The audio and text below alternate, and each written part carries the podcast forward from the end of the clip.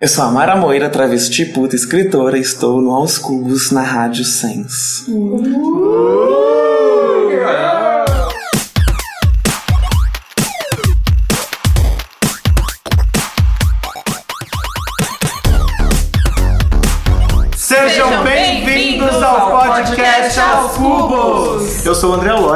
me encontra nas redes sociais como Aloyster. Eu sou a Júlia Oliveira, arroba Corra de Corra em todas as redes sociais. E eu sou o Victor Albuquerque, arroba Wikipédia. No programa de hoje, Top ou flop? Aí é top por Brandon Flowers, do The Killers, ele que cantou Wonderwall do Oasis. nossa convidada de hoje é militante LGBT, feminista, travesti, doutora, escritora e puta. E em seguida, quem aparece na minha cidade foi justamente a banda O, com a Candy Mel no palco. E acho que eu nunca gritei tanto na minha vida. Eu saí, eu saí de mim quando eu vi ela subindo no palco. Hoje a gente tem um checklist da hora, hein, gente? Kakura é maricona. Kakura é maricona? Sim, a Ah. mesma coisa, basicamente. Aí conhece por Ivone. Ivone Adoro Então- Ivone. E o quadro Lição de Causa finalmente ganhou outro nome. Atenta! Já lembro daquele gif da Gretchen, que ela tá assim só observando, atenta. Genial. Você ouve nossos programas todas as terças, às três e meia na Rádio Sens. Vitor, como que é o site pra pessoa acessar? S-E-N-S, brincadeira, não tem música não. S-E-N-S-C-A-S-T ponto org, ponto org. Mas tem um atalho lá que você criou, Aloy, como que é? aoscubos.com barra rádio. Ele vai direto pra nossa página lá dentro da Rádio Sens. Ouçam toda a programação da Rádio Sens e ouçam o nosso programa que chega primeiro às 15h30. E aí tem lá. reprise todas as sextas-feiras, às dez e meia da manhã. da manhã. E nos sábados, às 8 da noite. Isso aí. E a partir da quarta-feira já está disponível no SoundCloud, na plataforma podcasts do iTunes, da Apple, como vocês já estão bem acostumados. E, gente, esse daqui é o programa de número 50! Vocês têm noção? Damos 50! Aê, maturidade chega para todos. Nossa, e hoje a maturidade tá chegando com bastante maturidade pra gente. Pois nossa é. convidada de hoje vocês não perdem por esperar, viu? A gente até se arrumou hoje. Passou gel no cabelo, tomou banho. Escovou o dente aqueles. Pra falar com a gente, é o mesmo, podcast.aoscubos.com. Manda um alô pra gente também no Instagram, nas nossas redes sociais, que também são arroba aos cubos.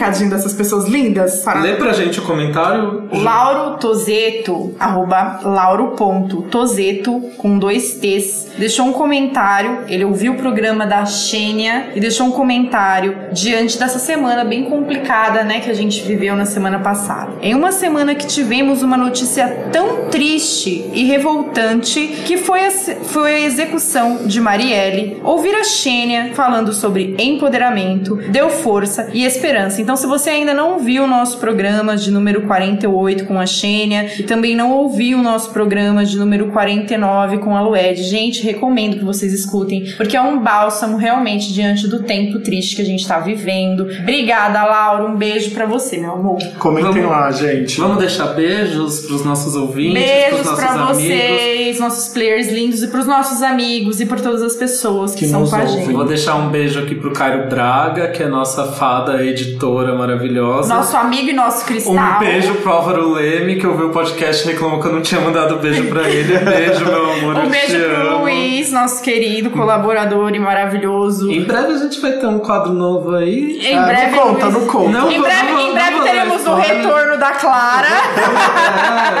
É, não vou dar nomes aos dois, mas vamos lá. Eu quero mandar um beijo só pra quem compartilha com os amiguinhos do programa e indica a gente. É isso aí. Um beijo, um beijo pro Lucas, meu amigo, o Lucas Bileski, meu amigo do Rio de Janeiro, que é produtor, e ele me escuta, escuta todo mundo daqui, né? Mas ele escuta por causa da fada dele. Brincadeira, ele escuta por causa de todo mundo.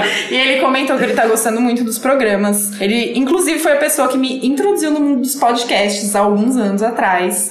E aí eu- ele falou: gente, introduzir essa bicha, agora ela tá num podcast. Lucas, um beijo, te amo. Vamos pra vinheta então a gente já volta com top ou flop? Top ou flop? Vamos.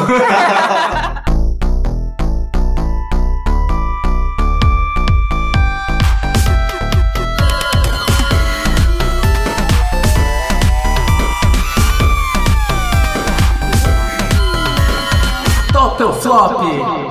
Estamos de volta agora para o top ou flop.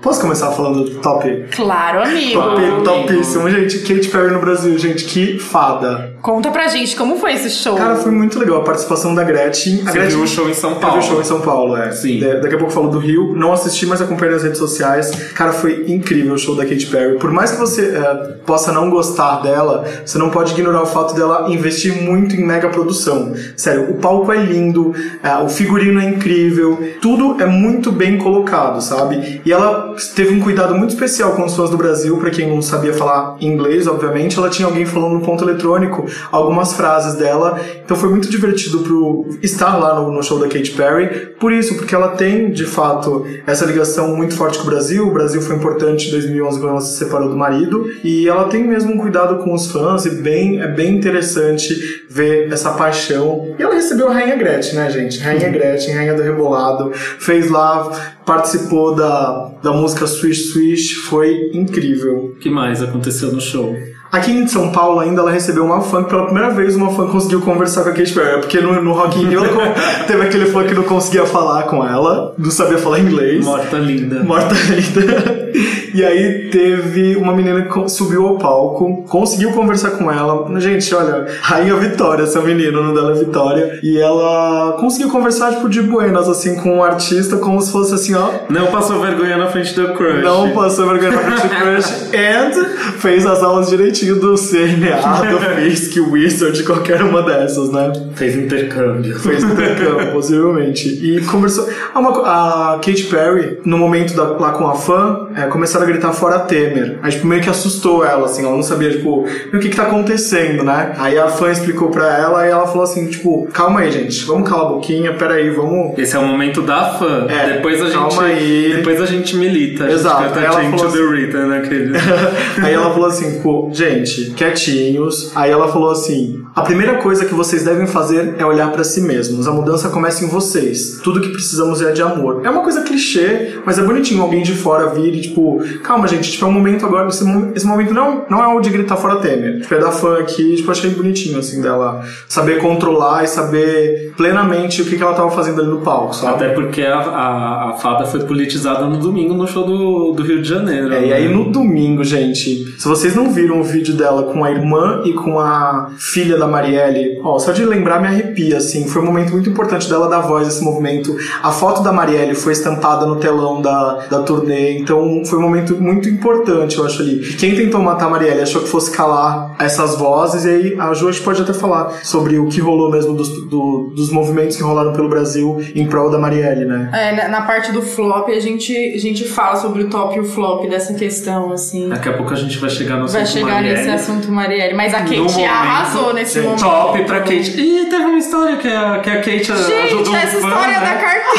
Essa história é maravilhosa. Você amigo? Menina, eu adoro quando faz esse momento fofocalizando. Fofocalizando. História aí da Katy Perry. Que O menino tá foi assaltado. Pera só um minutinho, vamos dar uma pausa? Sai, André Aloy, Juliane e Vitor. Vamos entrar então? Lívia Andrade, Leão Lobo O que, que aconteceu com a Katy Perry, menina? O que que Conta pra gente, Aloy, vamos lá, vamos O que comentar. aconteceu? O menino foi. o menino foi roubado no, Não sei se foi roubado ou foi furtado. Foi aqui perto do Ibirapuera. Foi Ibirapuera, aqui em São Paulo. Aí o que, que rolou? Ele deu de cara com a Katy Perry, porque a Katy Perry adorou ser rolezeira, né? Foi no, no parque do Ibirapuera aqui em São Paulo, lá no sul foi na Certeza que ela Cata... foi catar Pokémon. O que, que a pessoa vai fazer no Ibirapuera aqui no sul foi nas Cataratas do Iguaçu, no Rio de Janeiro foi no Cristo Redentor. Aí o menino deu de cara com a Katy Perry, e aí ele pediu pra fazer foto, mas ele achou que fosse a Pablo. Tava ele, louca. ele tinha acabado de ser assaltado. Ele pensou, mas é a Pablo? Sério, mulher procurei essa grande, matéria né? na internet, maravilhosa. Não, e aí ela foi fada, né? Fez a foto com o menino, foi super gentil, perguntou se ele tava bem. Porque ele tava claramente Então, transtornado. senhora perguntou o que tinha acontecido. De fada, rainha. Top pra Katy Perry, muito top. E no Lollapalooza Chile, o Liam Gallagher teve que sair do palco. Não sei se é top ou flop, não vou, vou- posso me abster hoje do top ou flop, mas eu queria comentar esse assunto, porque o Liam Gallagher, ele tava com pneumonia, veio pro, pro América do Sul com pneumonia, não cancelou os shows, cancelou só o daqui de São Paulo, o que ele faria sozinho. E aí, lá no meio do show, ele cantou quatro músicas e aí saiu do palco porque ele tava com as cordas vocais tipo, zoadíssimas. E aí, quem cantou, aí é top pro Brandon Flowers, do The Killers, ele que cantou Wonderwall do Oasis. Eu queria. Dá pra gente colocar um trechinho aqui do Brandon Flowers cantando Wonderwall? I'm sure you heard it all before, but you never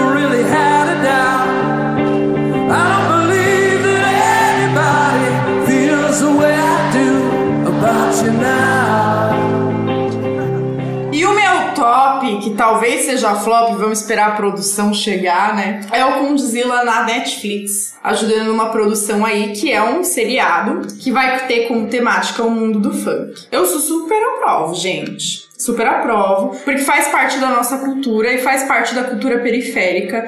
E eu acho que tem que ter sim. O Netflix deu pouquíssimos tiros no pé em produções da própria Netflix. É, inclusive 3% é uma série que tem reconhecimento É um mundial. grito. 3% é um grito. E é uma série de produção, né? É uma série nossa, com atores brasileiros, é maravilhosa. É uma série que trata um tema sobre discussão social. Então eu super aprovo, super apoio. Eu acho que tem que ter. Eu acho que se for um erro, vai ser um erro pra pensar em acertar lá na frente. É, são três falar. tópicos que eles vão falar, que é música, tráfico de drogas e religião.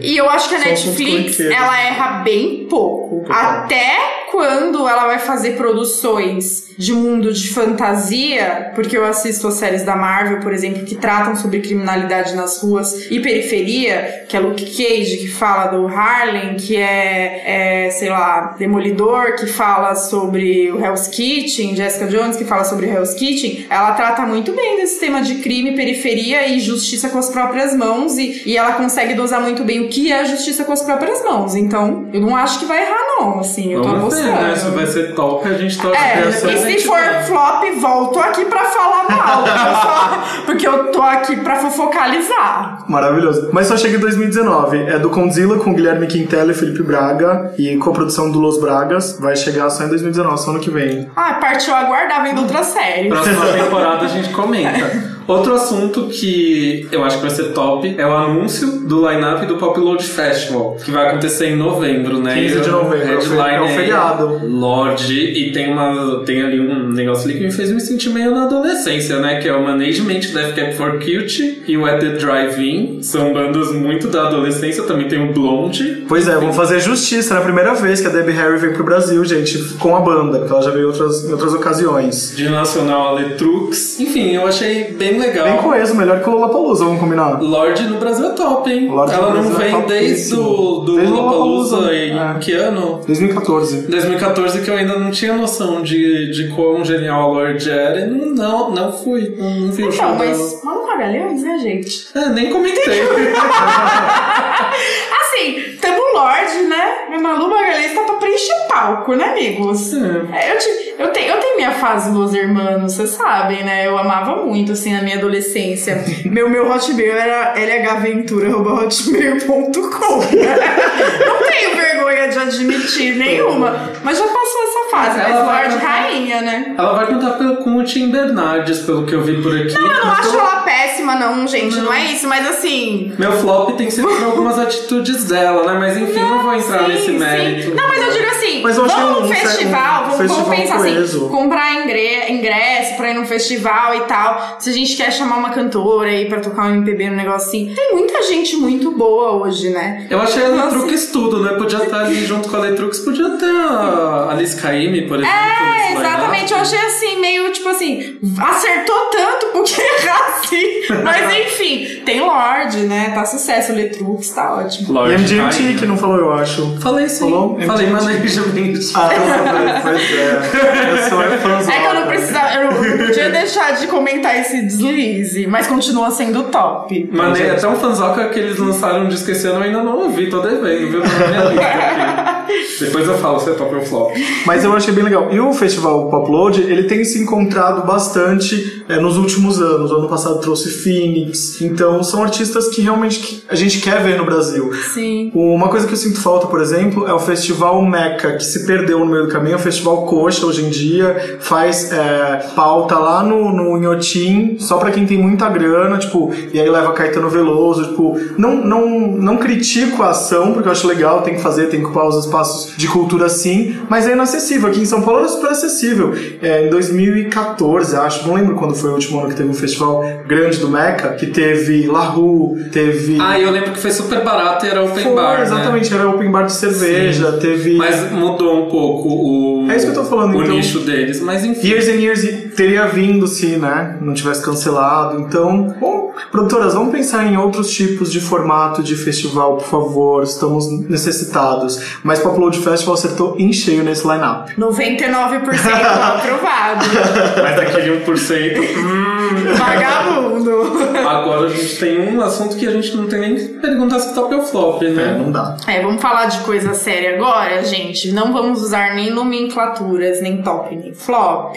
Então, é, já passou aí um tempo, né? Vocês vão ouvir este programa um tempinho depois que a gente gravou, mas a gente não pode deixar de se manifestar. A gente já falou aqui de assuntos sérios esse mês, a gente já falou de intervenção militar. Quando a gente falou sobre isso, a gente não sabia que a gente ia chegar no estopim. Espero que, quando vocês estiverem ouvindo esse programa, não tenha acontecido mais nenhum estopim mais drástico do que já aconteceu. E eu nem acredito que possa ter acontecido algo mais drástico do que aconteceu recentemente. E a gente vai falar sobre a Marielle Franco, né? A Marielle que é mulher, né, que era mulher, que infelizmente a vida dela foi ceifada, bissexual, mãe, representante da comunidade LGBT, negra, ativista dos direitos humanos, da periferia, que ela tanto se orgulhava, vereadora, que foi brutalmente executada. Antes, a gente tinha uma falsa sensação de proteção. E a gente já falou e se fala todos os dias, principalmente nas áreas onde a gente tem mais acesso a uma informação verdadeira, que não é uma informação camuflada da,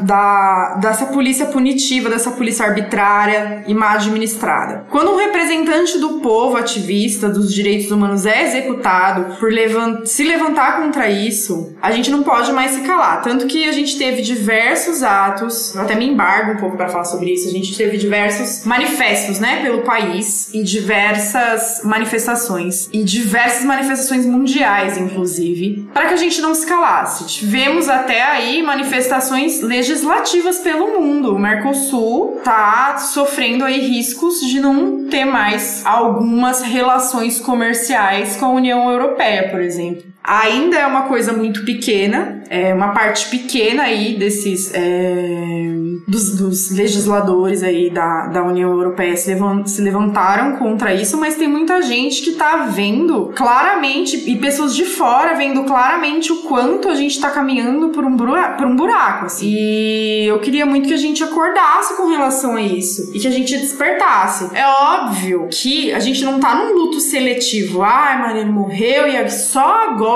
as pessoas veem que as pessoas inocentes morreram. E aquele policial que é pai, que é honesto e morreu trabalhando. E é, porque eu ouvi muito isso esses dias, assim. Não sei se vocês leram coisas assim. E levantaram também vários rumores sobre a vida da Maria. É, eu, eu, eu, vou, eu vou até chegar nesse ponto, assim. É, gente, é óbvio que eu, que eu sei que tem vários policiais honestos. É óbvio que eu sei que tem muito pai de família que chegou morto em casa, foi assaltado e, e- e tudo isso. É, é óbvio óbvio que eu sei que tem policiais honestos e não só policiais abusivos, mas o que eu quero dizer é que não é um luto seletivo, é que quando uma coisa assim estoura, causa uma revolta imensa popular, porque você vê que não tem mais pra onde ir, o negócio estoura de uma vez, assim. É uma revolta por todas essas mortes. É que chega no estopim que não tem mais pra onde ir. E todos nós estamos extremamente estarrecidos. A gente deixa não só é, a nossa extrema, o nosso extremo luto, não só por ela, não só pela família dela, mas por todas as mães que já perderam os filhos por essa polícia abusiva, por todas as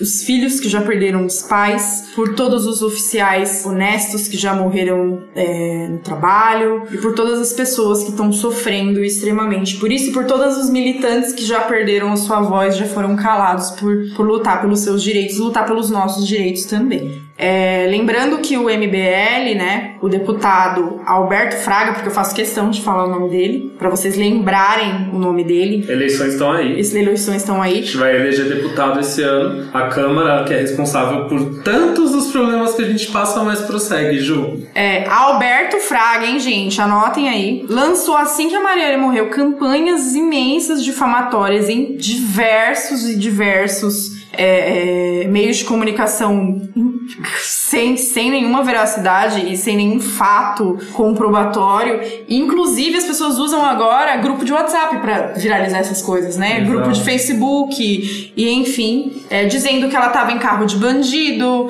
dizendo que ela tinha relações com bandido e relações amorosas. Gente, ela casada com uma mulher, cara. Me ajuda, sabe? Me ajuda a te ajudar, assim. É, as pessoas, elas ainda tripudiam e elas usam o nome. E quando é uma mulher que morre, uma mulher ativista, a primeira coisa que essas pessoas fazem é detonar a moral de uma mulher. Você já reparou que é sempre assim? Que as- a primeira coisa que as pessoas fazem é isso. Sim.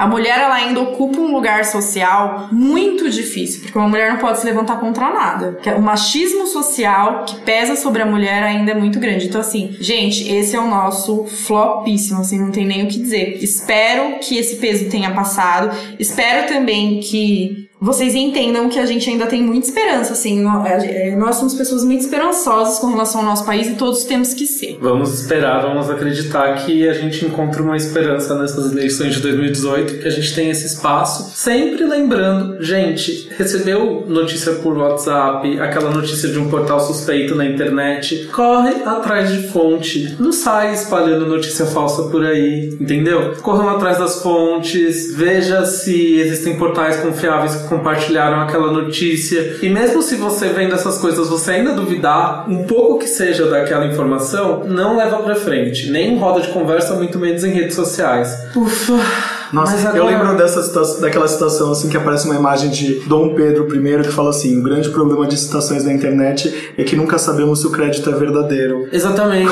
Maravilhoso. E assim, gente, lembrando que para de usar fake news é mentira. É mentira. ah, o termo fake news. É, é que a pessoa fala fake news, parece que tá, tá amenizando. É, notícia falsa, gente. É, é mentira o nome. É mentira da deslavada. É uma fake news, aqueles é louco, né? Falando em nome, agora a gente tem um nome pro nosso próximo quadro. Vamos fazer uma pausa então e a gente já volta? E vamos pôr uma música bem leve, gente, pra vocês relaxarem. Leve da Mamute.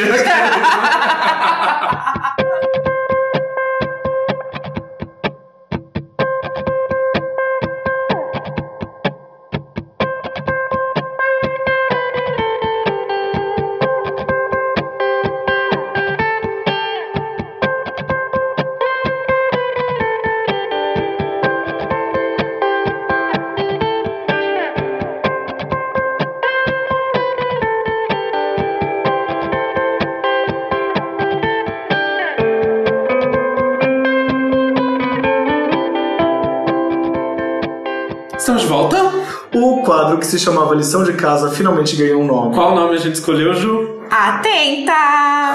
Já lembro daquele gif da Gretchen, que ela tá assim só observando, atenta, genial. A gente teve um super brainstorming, né, no WhatsApp, nem lembro quem sugeriu esse nome, mas parabéns. Luiz, não Foi o Luiz? Não, foi Foi o Aloy. foi o é que o Aloy. E o Luiz são as pessoas dos ideias de nome, né? Exato, é. A gente só fica literalmente atenta aguardando. Eles estavam lá, tipo, eu tava. Eu falei assim, não vou conseguir fazer, tô sob pressão, não sei o que lá. Aí ele mandou Aí eu 29. botei várias vezes, são foda. Aí chegou no atenta.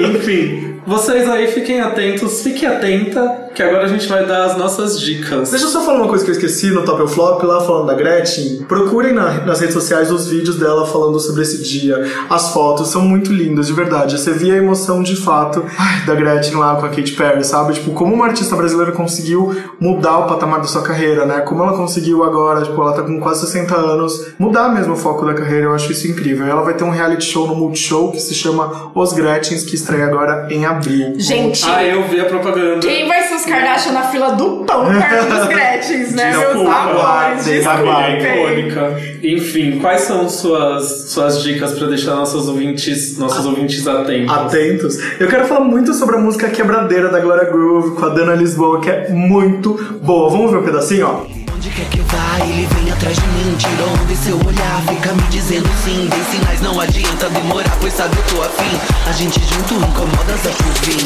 Chamou, chamou a atenção e eu não tô de bobeira Ficou, ficou no chão com a ginga brasileira Vem, vem na intenção, rolou muita emoção A gente tá dançando aqui. Vocês não podem ver. Gente, mas sério, é maravilhosa. E eu tô muito feliz, assim, com Glória Groove. De verdade, assim, tem... Vem pro podcast. Vem pro podcast, gata, por favor. De verdade, ela tem se posicionado muito bem, né? As músicas, os lançamentos, assim, che tipo, ela chegou no momento pós as, as precursoras, a Elia Clark e blá blá blá, e chegou no mercado, assim, ó, arrasando. Então, tô bem feliz com os singles que ela tem escolhido para lançar. Tá ali, Arrasou. ascensão do império. Pois é. Enfim, A censora. que Bumbum de mais? ouro. o que que mais você tem de dica, Lóia? Putz, eu queria falar. Outro dia falaram aqui, ai, não, di, não dei dica só de livro, blá blá, blá, de discos. Falaram, ai, fala em lugar, lugares para comer Vou também. morrer aqui falando até amanhã, né? Porque a gente só próprias pra comer. Marcelina, filha Marcelina, da, minha mãe, é uma peça. Além do McDonald's que tem no Brasil inteiro, o que, que você vai recomendar? Nossa, eu, gente, essa, esse shade é real. Eu amo McDonald's. Não é nem shade. é- A gente a ama. gente Eu ama. amo o Big Mac, eu vou no Big Mac, no, no McDonald's só como Big Mac. Então é isso. Eu quero falar do. É um lugar é um lugar recorrente que a gente vai sempre, tipo, eu gosto muito, é o Lagoapa. Eu postei uma foto esses dias no Instagram e, meu, veio choveu de comentário. Meu Deus, é uma delícia mesmo, não sei o que lá. E eles estão com uma, uma esfirra, uma, uma X-Make, esfirra empanada, gente. Empanada. Bem árabe. A gente vai, mas a gente não sabe falar os nomes das comidas. Se vocês quiserem eu falei isso saber. zoando ontem, tipo, a esfirra da. Não sei o que lá, tipo, obviamente ia falar isso agora. É, eu amei muito. Tem uma agora de. Tipo, Romeo e Julieta. É bem gostosinho. Ai, sério, tem. Só pra quem é vegetariano, tem um monte de coisa. Tem várias opções bacanas lá. Lagoapa fica em São Paulo, Fica né? em São Na Paulo. Alameda Lorena. Na Alameda Lorena tem um. Bem em cima da livraria. Livraria tem da Itaim Vila. também, Livraria da Vila. É, e na, no Itaim, ali na. Uma travessa da Tabapuã. E se você gosta de Masterchef, é de quem? Lagoa?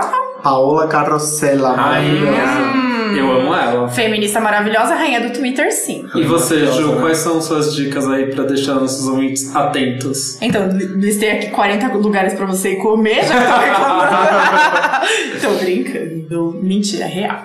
Mas, não. A minha dica de hoje é um filme que eu assisti esse fim de semana chamado Maria Madalena, bem religiosa, sim.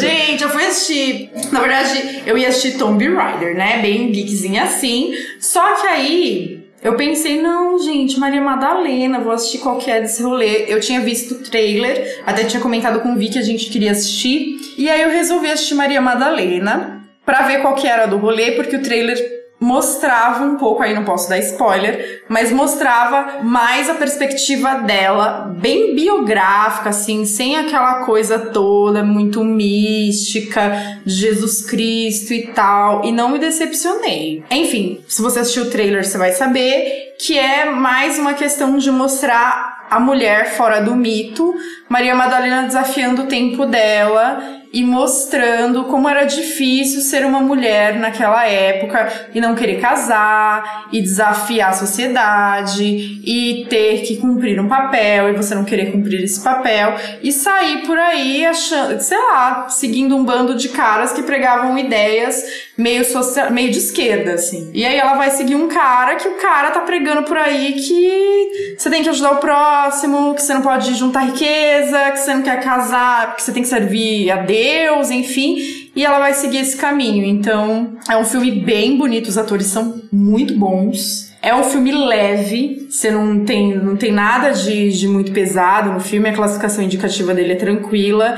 Então, se você for assistir um filme assim, bem light, pode assistir Maria Madalena, que vai ser de boa. Não é um filme super engajado, não vai esperando super militei, mas é um filme bom, assim. E o elenco é legal, né? Eu vi o O trailer. elenco eu é achei- bem legal. E eu acho que é um filme que vale a pena, assim. É um filme, se você quiser esperar para tudo bem assistir no Telecine, é um filme que vale a pena assistir. E a minha dica é uma leitura. Vocês vão falar que é marmelada por causa da convidada que vem aí. Mas eu não posso deixar de indicar Se Eu Fosse Puta, da Amara Moira. Que é assim, um livro genial. Ela conta ali todas as aventuras dela. Enfim, todas não, né? Porque eu acho que todas as aventuras não caberiam no livro. Mas ela conta da vida dela como puta, fala como foi a transição, como ela caiu no mundo da prostituição, conta muitos relatos sexuais, alguns de maneiras mais eróticas, alguns mostrando a dificuldade que uma mulher trans tem de encontrar a afetividade, de procurar a afetividade na, na prostituição e também, tipo, de encontrar a prostituição como um, lugar comum e e quebrar, enfim, esses paradigmas. Daqui a pouco ela vai chegar e vai contar um pouco mais do ponto de vista dela sobre tudo isso. Mas enfim, eu recomendo muito Se Eu Fosse Puta da Amara Moira. A Ju tava falando aqui sobre esse filme e me lembrou agora, já que a gente tá encerrando esse mês da mulher e tudo mais, uma mulher atemporal incrível que é a Chimamanda Adichie, que tem um vídeo dela no TED Talks que se chama O Perigo de uma Única História. É de 2009, mas é tão contemporâneo, assim, tão atual esse discurso dela, que eu acho que vale a pena indicar nesse mês aqui, encerrando o nosso ciclo de podcast é delas. É isso, né, gatas? Vamos encerrar aqui esse bloco. Daqui a pouco a convidada tá chegando. Bora lá então, a gente já volta. E a convidada é muito especial, a gente já volta! Travestis que lutam para existir e a cada dia conquistar o seu direito de viver e brilhar. Batam palmas para as travestis que lutam para existir e a cada dia batalhando conquistar o seu direito de viver e brilhar, arrasar, viver e brilhar, arrasar, viver e brilhar, arrasar. Viver e brilhar, arrasar É amapô de carne e osso, silicone industrial. Navalha na boca, calcinha de fio dental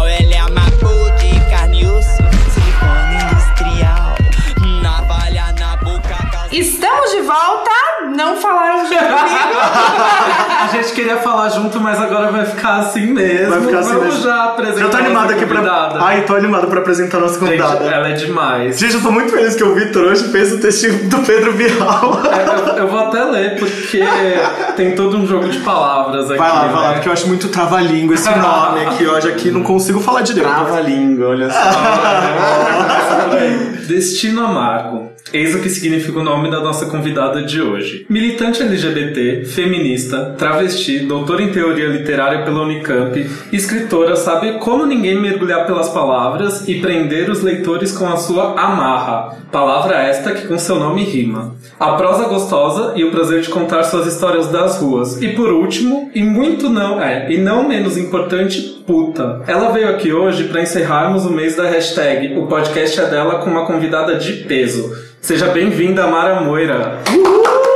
Lembrando, gente, que a hashtag podcast é delas, mas como é a Mara, é o podcast é só dela hoje, pelo amor! Dela, 100% dela, a gente vai ficar aqui só, ó, dando ouvido e sendo educados por essa maravilhosa. Muito obrigado por ter topado o nosso convite. A gente tá muito feliz de receber você aqui nesse dia tão especial. Hum, honradíssima de estar aqui. Eu gosto muito da ideia da gente estar ocupando espaços, das mulheres trans travestis estarem tendo voz e, e das palavras que a gente tem a dizer, das narrativas que a gente tem a dizer também, passarem a não ser mais descartáveis ou pouco relevantes. As pessoas aos poucos vão entendendo que a gente tem muita coisa pra dizer e o que a gente tem a dizer transforma.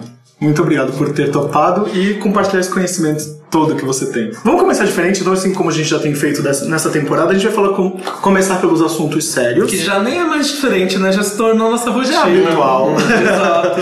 Qual é a coisa que mais te perguntam, Amara? Ai, nossa, tem diferença entre travesti e transexual e mulher transexual, né? E é uma das perguntas menos interessantes, necessárias de se fazer, né? Talvez a pergunta mais interessante eh, de se fazer é por que as pessoas não nos respeitam, por que as pessoas têm tanta dificuldade em conviver conosco, né? Porque elas se sentem tão ameaçadas pela nossa presença. Eh, Mas qual a diferença de travesti e transexual? É essa pergunta que é estão tentando categorizar de forma tão distinta, com, com, com peculiaridades muito, muito nítidas, o que é uma identidade o que não é a outra. É, e, e muitas vezes as justificativas que tentam trazer para diferenciar uma de outra são bastante complicadas, porque dizem respeito à relação que a pessoa tem com o próprio genital, que é uma questão de foro íntimo, que é uma questão que pode se transformar ao longo da vida, né? Partir do pressuposto que a pessoa odeia para sempre o próprio genital e quer de todas as formas fazer uma cirurgia de redesignação sexual,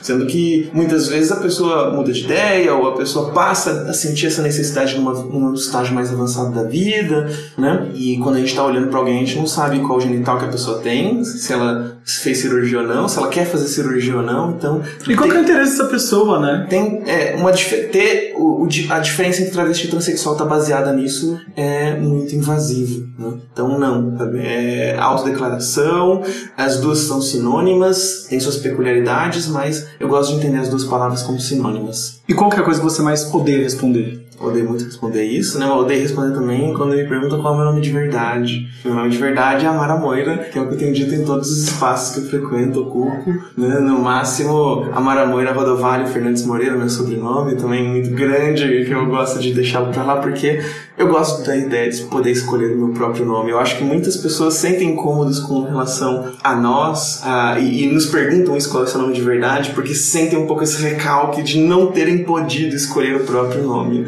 Então, como assim esses seres que ousam nomear-se, nomear a si próprios? Isso parece uma ousadia sem precedentes e inaceitável. Sendo que é um convite para que as pessoas que não são trans também repensem os nomes que receberam, né? Seria bonito. Eu mesmo, Irene Souza, a partir de Porque eu mesmo me sinto confortável, já falei que meu, eu tenho um nome composto, eu chamo- me chamo André Vicente, mas eu nunca me vi como André Vicente, né? Então é muito, é muito interessante isso que você A gente traz só chama gente. ele de Aloy. André Aloy, mas a gente só chama de Aloy. Pode, pode colocar o Aloy como primeiro nome que já tá tudo certo. Parece até nome binário, inclusive. É um nome não binário, marcado.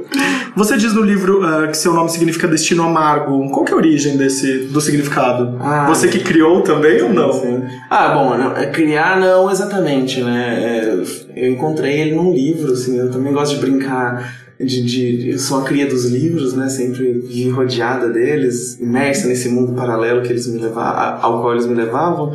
E aí lendo Homero, a Odisseia, tem um momento que fala que Ulisses ele sofre a moira amara de ver-se longe do abraço dos seus, desterrado de Ítaca. né? E, e a moira é a personificação de destino, né? As moiras eram as tecelãs do destino das, dos seres humanos. E amara é uma palavra um pouco mais rara para amarga. Então, moira amara, destino amargo. é, acabou que eu senti que esse nome me dizia muito respeito, né? Seja por dialogar com o meu nome de registro, sabe, Omar, não tenho nenhum problema com, com esse nome, mas também é, por dialogar com os jogos que eu já fazia com esse nome de registro para tentar transformá-lo meu nome. Então eu chamava, me chamava durante muita parte da vida Amaromar, Humoromar, Amaramoeira, parece que é a continuação natural desse jogo e que me leva um pouco aonde eu tô hoje. né? E eu gosto de Destino Amargo também porque às vezes as pessoas, nossa, mas que pesado, porque entendem a amargor como um, como um gosto ruim. né? Mas eu gosto de café amargo, por exemplo, eu gosto de chocolate amargo. O amargor é E a vida gosto. mesmo não é doce, né?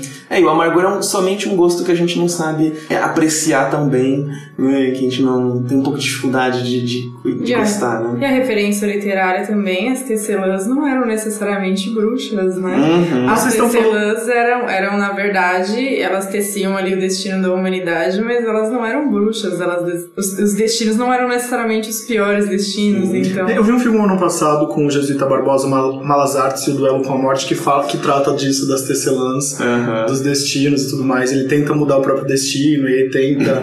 É Malas Artes é muito legal, né? Né? Uhum. Ele pega algumas referências ali. Aham. Não, eu, eu gosto muito, assim, porque eu, é, também dessa, dessa brincadeira, porque o livro que eu estudei a, a maior parte da minha vida, né, no doutorado e já no mestrado também, é Ulisses do James Joyce, que é uma releitura da Odisseia do Homero feita pelo Joyce. Então eu também buscar meu nome no, no Homero é uma forma de brincar de ser James Joyce também. Que foi o autor que você mais do. Sim, é o que mais me influenciou a vida inteira, esse cara me ensinou. Mas calma que a gente vai ter um momento pra falar deste autor logo Opa. mais. Você sentiu muito medo antes de ir pras ruas e trabalhar com prostituição. Uhum. Qual era a sua principal amarra? O que mudou agora da maneira que te faz enxergar esse ofício? Sim. Ah, é, antes da transição, o meu maior temor era ser obrigada a viver de prostituição. né? Então, ter que abrir mão de toda uma vida que eu vinha construindo, toda uma segurança que eu vinha construindo, ter que me reinventar da noite pro dia como prostituta trabalhadora sexual. E é interessante pensar que quando eu começo a transição e começo a me aproximar da militância trans, vou descobrindo que as pessoas trans, as mulheres trans e travestis que vieram antes de mim, quase todas tiveram que pagar esse preço. E quando, elas, quando eu começo a conhecer essas pessoas e a força delas e a luta delas, elas começam também a me mostrar por um outro viés, por um outro lado, esse espaço. Né? É, então eu começo a ver a prostituição não só mais como esse lugar de imposição da sociedade, mas também como a trincheira que a gente construiu para continuar existindo diante de uma política de extermínio. Então a sociedade tenta nos exterminar e a prostituição é onde por décadas a população trans, principalmente de mulheres trans e travestis, pode continuar existindo. Isso não é pouco. Né? Então gente, eu gosto de olhar a prostituição por esse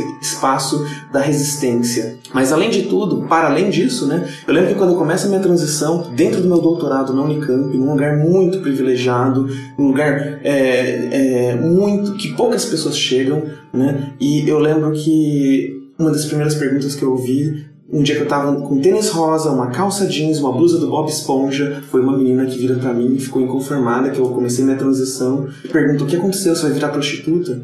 Então não tinha nada na minha roupa que dizia que eu ia virar prostituta, a não ser o próprio fato de que eu era trans. E, e aí isso me, me diz muito de onde esperam que a gente exista, onde os nossos corpos fazem sentido. Na, na Unicamp eram cinco pessoas trans no universo de 30 mil alunos. Ali eu era o tempo inteiro lembrada que meu corpo não fazia sentido. O tempo inteiro eu via as resistências, as- os receios das pessoas em estarem perto de mim, em conversarem comigo, em, em poderem se interessar afetivamente, sexualmente, se atrair. Né? E quando eu ia visitar minhas amigas prostitutas, era aquele show, né? De homens que falavam que eu era linda. E essa beleza que só pode ser dita quando ninguém mais tá vendo, ninguém tá ouvindo. Né? Então, que é algo que as pessoas trans conhecem de perto. né? A gente, o mundo nos diz que somos belas, mas só pode dizer isso quando ninguém mais tá escutando. É como se nossa beleza surpreendesse, destoasse da beleza padrão, fosse bela talvez justamente por isso, mas não pode ser reconhecido publicamente essa beleza. É essa beleza que não pode andar de mãos dadas com ninguém. Mas ali pelo menos eu podia ir construindo essa segurança, me sentindo mais à vontade com o meu corpo, aprendendo a gostar de mim, vivendo meus afetos, afetos precários, afetos num ambiente muito hostil, muito violento, muito objetificante, mas era o que era possível. né? Então, eu acho que que são esses dois momentos. Então, antes o medo, depois começa a ver esse, lugar como um lugar onde meu corpo fazia sentido, onde não precisa de legislação para respeitarem meu nome e meu gênero, onde eu estava entre iguais, onde eu estava entre pessoas que sabiam que era viver transfobia, né? É, e onde a sociedade queria que eu estivesse. Só que a sociedade não esperava que eu fosse para lá, vivesse tudo aquilo, colocasse tudo aquilo no papel, em palavras. Que é essa, esse é o golpe baixo, né? É inverter o jogo, é sair da posição de objeto do desejo e me transformar em sujeito de análise da sociedade através daquele espaço e escancarar tudo que a sociedade está produzindo em termos de desejo, em termos de masculinidades, em termos de gênero. Né? Vir para São Paulo melhorou a questão da autoestima, de tratar, eh, de você se sentir mais bonita, porque eu acredito, eu sou de uma cidade de interior, eu sou de Praia Grande, morei minha vida toda lá, e obviamente tenho um preconceito muito mais enraizado do que em São Paulo. Em São Paulo você consegue ser quem você é. Literalmente não é um, um ambiente tão hostil, eh, possivelmente como, como era na, na faculdade, no, na escola. Vir para São Paulo foi um amadurecimento também disso? Ah, eu tava. Engraçado assim, né? Minha- minha- Eu começo minha transição em São Paulo, longe de Campinas, que é a cidade onde eu morava e nasci. Porque eu precisava me afastar um pouco de onde eu era conhecida e começar a existir como Amara num espaço onde ninguém me conhecia de fato, onde eu podia começar do zero. E foi aqui então que eu começo. E aos poucos eu fui sentindo a necessidade de levar a Amara também para Campinas. né? E fui levando, e, só que ao mesmo tempo já existiam precursoras, né? já existiam pessoas antes de mim lá dentro da universidade, ocupando aquele espaço enquanto figuras trans. Então eu me beneficiei um pouco de não ser a pioneira. Quando você é a primeira de todas, é muito mais difícil a barra que você tem que enfrentar. Mas é interessante que pensar, os meus primeiros afetos foram vividos somente entre na militância. E até hoje eu acho que todas as relações afetivas que eu vivi foram vividas dentro da militância. Porque uma coisa que eu vim a descobrir é que para você conseguir se relacionar com uma pessoa trans sem objetificá-la, sem violentá-la, sem diminuí-la, você precisa ser uma pessoa desconstruída. Né? Que, é- que é uma frase difícil, né? É algo pesado imaginar que a pessoa precisa ser desconstruída para nos tratar como gente. né? Mas é só na militância que eu encontrei, na militância feminista, LGBT, que eu encontrei pessoas dispostas a assumirem uma relação Ah, eu, comigo. eu, eu, assim, eu particularmente não acredito que São Paulo seja um lugar que, que seja um lugar acolhedor. Não. Uhum. Eu acredito que, inclusive, exista muita hostilidade. É que a gente tá numa bolha. Uhum. Aqui é uma bolha. Quando a gente sai da bolha que a gente vive, que a gente mora na Zona Sul, né? Uma zona muito privilegiada. Quando a gente vai pra Zona Leste, por exemplo, o rolê é outro. Quando a gente vai pra outras zonas de São Paulo, o rolê é outro. Então, quando a gente tá numa zona privilegiada, porque se você for, por exemplo, na República. Na, na, na, na rua das meninas que trabalham, é, Uhum. das Bento trans, Freitas, assim. o rolê é esse, que as meninas só são, só têm afeto em certa hora da madrugada quando ninguém tá olhando. Então, assim, você realmente só consegue afeto na sua zona de, de, de conforto e na sua bolha da militância. É isso. É, Então, eu- a- os- as relações que eu vivi foi na militância é, feminista de esquerda, LGBT É. lá da Unicamp ou aqui de São Paulo. É. né? Isso porque a gente tá falando da Unicamp e a Unicamp nem é uma faculdade de extrema-direita. né? Porque se a gente estivesse falando de algumas universidades de São Paulo que são de Uhum. extrema-direita, meu amor, aí a coisa ia ficar mais cheia. Mas nem vamos entrar nesse tipo de mérito. O STF, né, teve um lance do STF que permitiu os tran- as mulheres trans, as pessoas trans, enfim, mudarem o nome e o gênero direto no cartório. Eu Uhum. queria que você falasse um pouco da importância disso, de como é importante desburocratizar esse processo, Uhum. como foi, se isso é uma vitória realmente Sim. grande pra vocês ou se tem muito mais a ser conquistado. Fala um pouco disso pra gente, por favor, Ana. É, então, é, antes, antes dessa decisão, a gente estava muito refém da, da- do que a gente chama de loteria do judiciário. né? Então a gente tinha que juntar uma papelada gigantesca, laudos, laudos que envolviam muitas vezes gasto de muito dinheiro por pessoas trans, o que, o que, só, o que faz com que só pessoas trans muito privilegiadas possam imaginar essa possibilidade, né, de ter lá um tempo de acompanhamento no psiquiatra, no psicólogo, assistente social, um monte de coisas. E aí a gente junta toda essa pa- papelada, paga um advogado e aí entra no judiciário, todas as custas do processo para cair na mão de um juiz e o juiz decidir da cabeça dele, da cachola dele, se faz sentido retificar o nosso nome ou não. Se viver com o nosso nome de registro e o nosso gênero que foi dado quando a gente nasceu, é, se isso é humilhação, se isso vai contra a, a nossa integridade. E muitos juízes são contrários a que a gente tenha o direito de mudar o nosso nome, o nosso gênero. Acreditam que o nome que nos foi dado, o gênero que nos foi dado quando nascemos, é a verdade sobre os nossos corpos. né? Então isso tudo gera complicações, é, isso faz com que a gente tenha que recorrer e aí cai numa outra instância, a gente na expectativa de cair numa instância um pouco mais amistosa, com relação, muito, um pouco mais íntima dos debates de pessoas trans. Então e- essa decisão veio em muita boa hora, só que a gente ainda não colheu os frutos disso, né? Isso ainda não foi regulamentado para que a gente possa de fato ir num cartório e requisitar essa, essa mudança sem ter que gastar dinheiro, sem ter que enfrentar um processo judici- eh, judicial, sem ter que eh, cair na loteria, né? De, de qual eh, juiz que vai decidir se eu posso ou não posso mudar de nome, sem ter que convencer um profissional da saúde a assinar um laudo atestando que eu sou eu. Olha, olha a responsabilidade que jogam na mão desse profissional. Esse profissional que durante a graduação inteira nunca teve uma matéria sobre pessoas trans. Esse, esse profissional que, na maioria, na maioria gritante dos casos, não é um, um profissional trans, ele vai ter a responsabilidade de dizer se eu sou trans de fato ou não. Né? É é uma responsabilidade grande. Quem tá afim de assumir essa responsabilidade, né? De dizer pelo outro que ele é o que ele é. Então, isso não tem que passar por uma outra pessoa, isso tem que passar por nós. Nós temos que ser responsabilizadas pelo que dizemos que somos. Hum. E nós também não, não podemos ficar é, reféns de uma decisão judicial, de uma análise, de um processo que pode levar muito tempo para termos direito a, a ao reconhecimento do nosso nome. Então, é- essa decisão é maravilhosa, não resolve todos os problemas, né? porque ainda numa sociedade transfóbica a gente ainda vai sofrer muitos, muitas questões. Por exemplo, já eh, tem casos né, de pessoas trans que retificaram o documento, mas tem uma passabilidade trans. Né? Elas são lidas como se fossem pessoas trans. E aí, o, oficiais e instituições que rechaçam, recusam aqueles documentos por imaginar que aqueles documentos são falsos, roubados, então nos acusam de falsidade ideológica. Ou então, uma pessoa trans é, que não retificou os documentos. Então lá tá João, mas a pessoa tá vendo Maria. E aí, como é que se faz isso, né? Vou te contar uma história, não sei se você vai concordar, nem se tá certo ou errado, porque não é meu lugar de fala. Eu tenho uma amiga, é uma chefe de cozinha, ela é uma mulher cis e tal, e aí ela foi tirar o passaporte, lá tava escrito assim. Mulher, homem ou trans. Aí ela brigou com o homem, ela falou: Mas se é uma mulher trans, ela é uma mulher, querido. Por que que tá escrito trans aqui? Por que que você tem que diferenciar ela? E não sei quem ficou batendo boca. O marido dela, mas Karina. Porque ela falou assim: Mas Juliana, não tá certo. Se é uma mulher trans, não é uma mulher. Por que que ele quer saber se ela é trans ou não quando ela tá tirando o passaporte? E aí eu achei tão legal, porque assim, ela não é uma pessoa super desconstruída, ela não conhece ninguém que é trans. E ela ficou brigando e ela tava tirando o passaporte dela. E ela tava brigando por um rolê que nem tinha nenhuma mulher trans ali.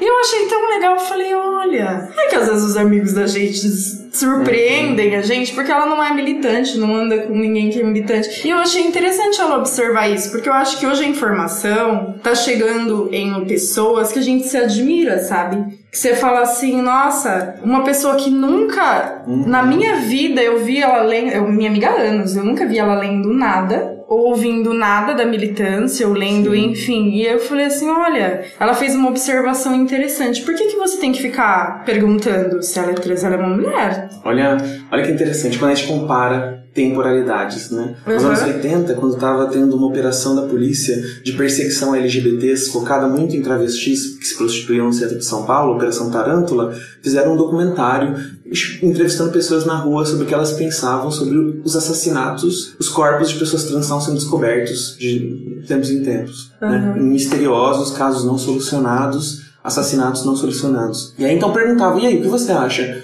E aí as pessoas respondiam no microfone, com o rosto aparecendo, com o nome embaixo, assim, nos créditos. Ah, eu acho que as pessoas têm mesmo que morrer, são pervertidos, são pessoas doentes, anos 80. né? Hoje, a gente é, já entra em uma outra categoria. É como se as pessoas aos poucos estivessem se dando conta da nossa humanidade, estivessem podendo se permitir sentir as dores que a gente enfrenta, carrega, que a gente tem pela frente. Né? Um caso desse é muito nítido. Né? Uma pessoa que não vive a nossa dor, mas consegue imaginá-la e consegue imaginar o que é ser sempre tratado como uma outra Ah, categoria. por que você tem que catalogar? Ela falou, por que tem que catalogar? Não é uma mulher? Uhum. Então por que, você tem que diferenciar ela na hora que ela vai tirar o passaporte? Uma, uma diferença, uma coisa que é só dá- tem que ser colocada aí é que trans não significa só mulheres trans, né? Não, os sim, mas eu acho que ela quis dizer assim: se for um homem trans, Sim, é um homem. é um se for homem, uma é. mulher, é uma mulher. Por que, você tem que pôr uma outra categoria pra essa E aí pessoa? eu fui tirar recentemente meu passaporte, né? E eu lembro que eu cheguei lá, documento masculino, e aí eu fui conversar com a pessoa e falar, olha, eu sou uma mulher trans, gostaria de não ser chamada por esse nome aqui. Mas é sempre assim, pedindo desculpas e agradecendo migalhas, né? E aí a pessoa anotou lá num papel gigante é, o meu nome de meu nome social,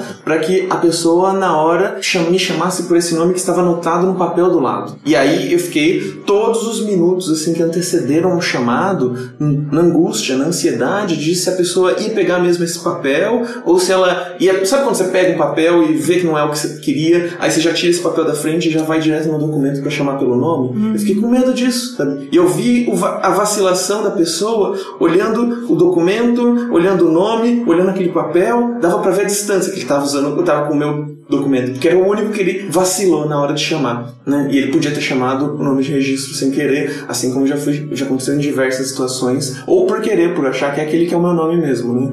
Então, é, é- é interessante isso, né? Que por um lado, é ruim porque ainda continuam nos segregando, continuam ainda criando uma terceira categoria para essas pessoas discrepantes, mas pelo menos estão reconhecendo que a, nossa, que a gente existe e, e, talvez isso signifique que estão se predispondo a nos tratar com o um mínimo de respeito. Então, não sei, sabe? É, às vezes É, colocar é uma como trans questão significa meio que estão, que estão reconhecendo olhando, que existe essa categoria, ela precisa ser respeitada, então eles estão atentos a isso. Sim, a, é, a gente ficou com essa dúvida. Por isso que eu falei, eu, eu Mas não preciso sei. falar disso, que rolou uma dúvida na hora. A Candy Mel da Banda Te- recentemente sofreu isso no aeroporto do Rio de Janeiro, uma atitude transfóbica da Polícia Federal que não reconheceu os documentos. Foi bem. É, não, é, eu passei pela mesma coisa que a, que a, que a Candy Mel. Ela, ela é, queriam levá-la para um quartinho é, é, afastado para revistá-la longe das pessoas e ela entrou em pânico. Quando aconteceu comigo, eu fui pega de surpresa e eu aceitei ir para esse quartinho. Só que eu falei, nenhum homem, porque homens queriam me revistar. Eu falei, nenhum homem vai tocar no meu corpo. Eu vou ficar nua na sua frente e você não vai tocar no meu corpo.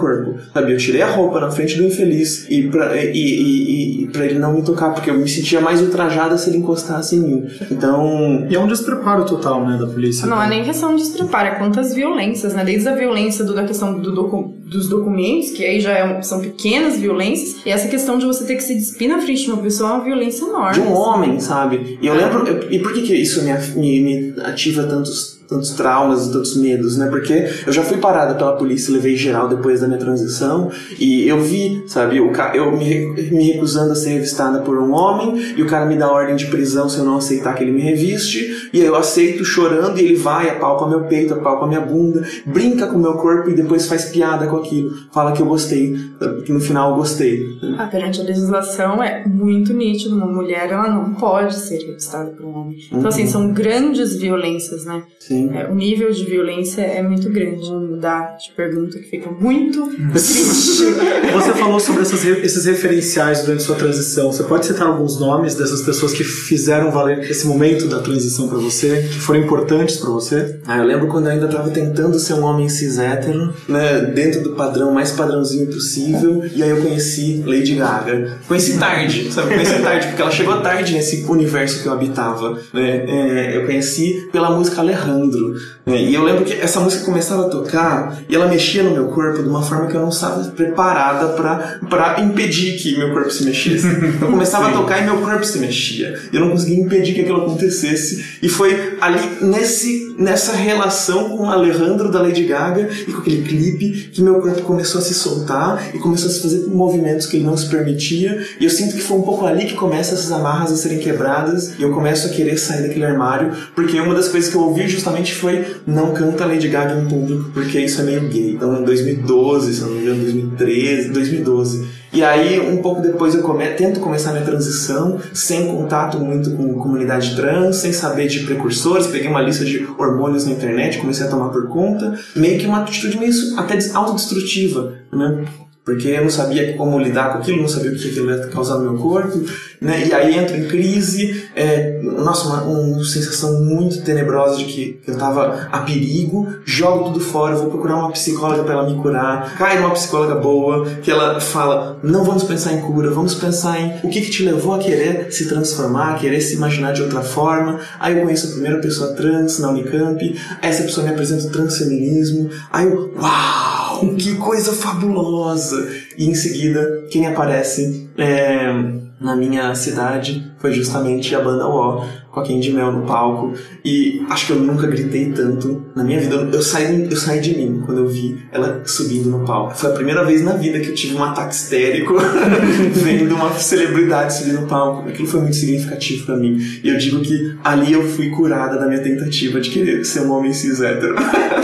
Aí ne- nesses momentos, né, a gente para pra pensar em como a representatividade importa. Sim. Como ter alguém como a Candy Mel ou a Linda Quebrada, enfim. Ou as Bahias. Ou as Bahias, toda, toda essa representatividade. A Laerte, é foi muito importante. A Laerte, né, que tem uns. é, no seu livro tem uns, uns quadrinhos, umas tirinhas A Laerte, ela representa dela. muita coisa pra mim, porque ela também fez uma transição tardia e ela não sabia onde ela quis chegar. Ela Uhum. quis ir experimentando, ela quis ir se descobrindo. E eu, eu compartilho um pouco dessa narrativa. Existem pessoas trans que desde cedo sempre souberam que eram trans. E eu tentei ser o que disseram que eu era, né? Homem heterossexual, cisgênero. Eu tentei ser isso durante muito tempo. E aos poucos só que eu fui me permitindo me imaginar com outros nomes, por outras perspectivas, né? E eu, então eu imagino que teve muita coisa, a ver com os processos da própria Laerte, né? Quando ela surge, então com 50 anos, se não me engano, que ela começa a transição dela,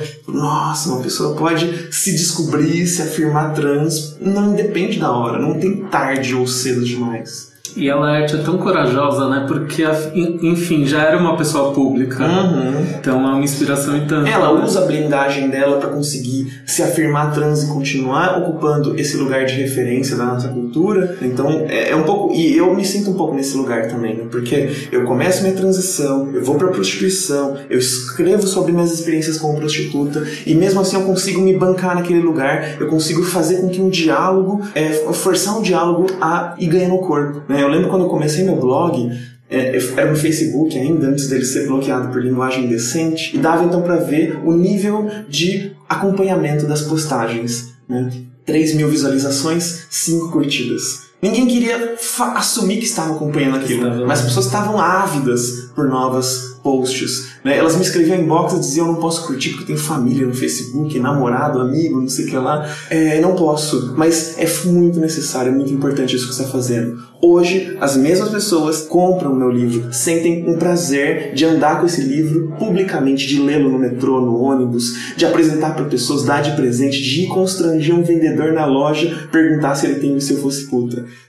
Olha, olha a diferença, né? Isso significa que a gente, a gente vai usando os nossos privilégios, as nossas blindagens, para ir forçando debates que antes eram ima- inimagináveis. Né? Que antes a sociedade não estava preparada para fazer e não tem, nunca vai estar preparada se a gente for esperar o tempo dela. A gente tem que ir forçando sempre. A gente tem que ir sempre levando esses debates além. Falando da, da Laerte, me bateu uma curiosidade, né? Porque tem a participação da Laerte no seu livro. Sim. Como foi? Você que, que a procurou? Foi sua editora? Vocês conversaram? Você já a conheceu? Eu lembro que meus primeiros dias de Amara eu, eu a conheci nos eventos e aí eu fiz perguntas pra ela, mas assim, ela à distância, eu aqui.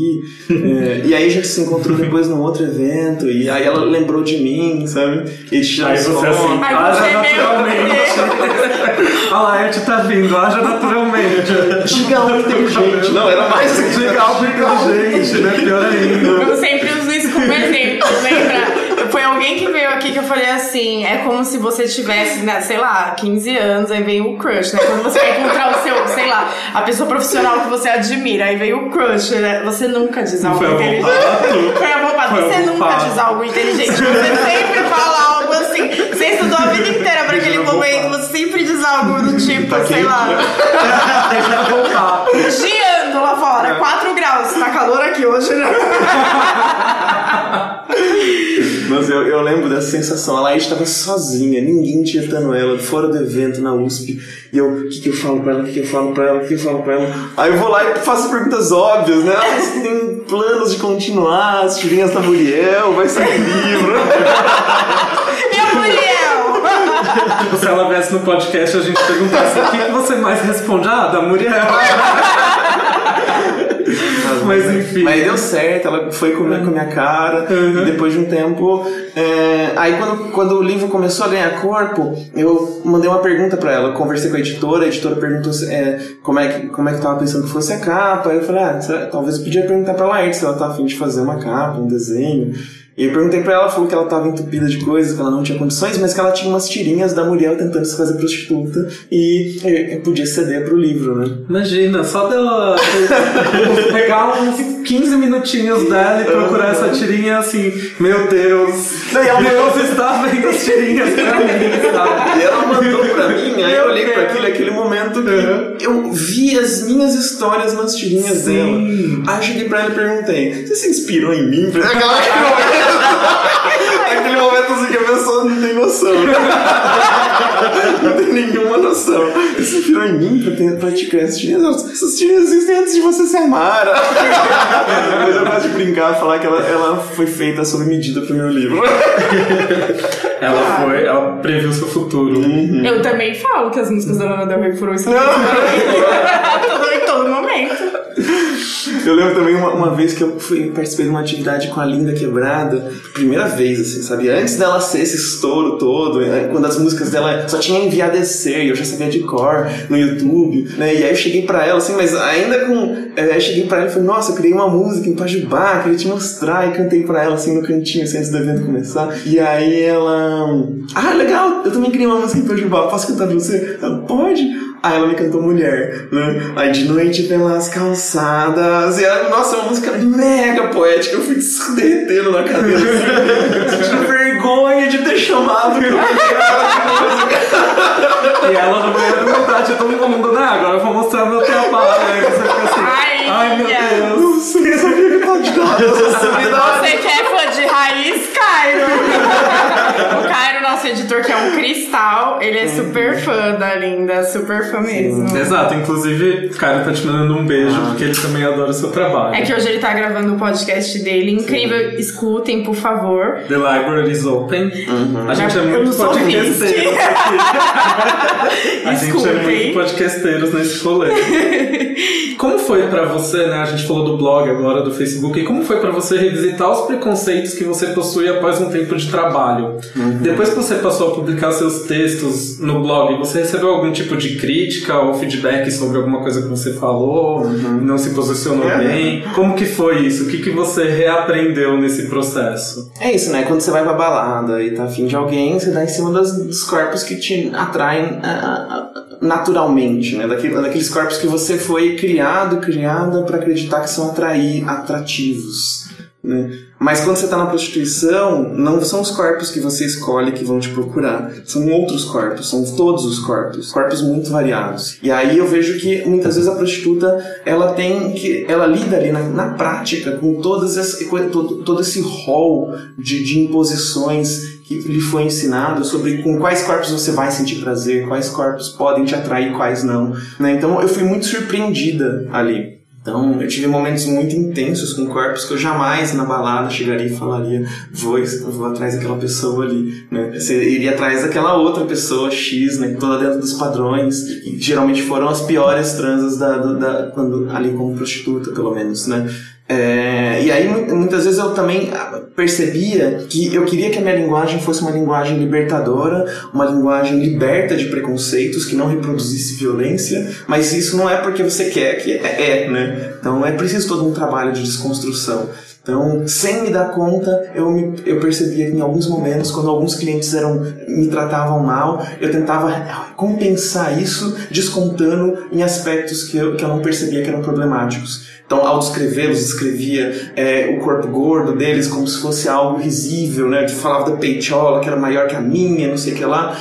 E, e aí isso, aí, clientes, que alguns, alguns leitores começaram a apontar, Mara, seu texto é muito legal, muito interessante, mas como gordo, eu sinto que seu, seu texto é, é gordofóbico. E aí eu tive que rever a forma como eu estava escrevendo, olhar, ouvir o que as pessoas estavam me dizendo, para reconhecer realmente, nossa, tem, tem muito traço de gordofobia aqui, eu preciso repensar de que forma. E aí foi um momento em que eu começo a repensar de que forma eu vou trazer esses corpos que são marginalizados, esses corpos que são é, colocados à margem, que são oprimidos, de que forma eu vou trazer esses corpos para dentro do meu texto sem ativar toda uma memória de violência e de discurso preconceituoso, discriminatório, que não é simples, né? Acho que a maioria das pessoas talvez preferisse não trazer esses corpos para dentro do texto como uma forma de não ter que passar pelo perigo de incorrer em algum erro, né? É, eu quis porque eu não queria falsear com, a narrativa, sabe? Eu não queria fingir que meu cliente não tinha deficiência se ele tinha uma deficiência, se ele falava dessa deficiência, se ele lidava com essa deficiência. Então, eu não queria fingir que meu cliente não era gordo, que ele não era negro, que ele não, não, tinha, não era afeminado, que ele não era peludo, que ele não era assim, assado.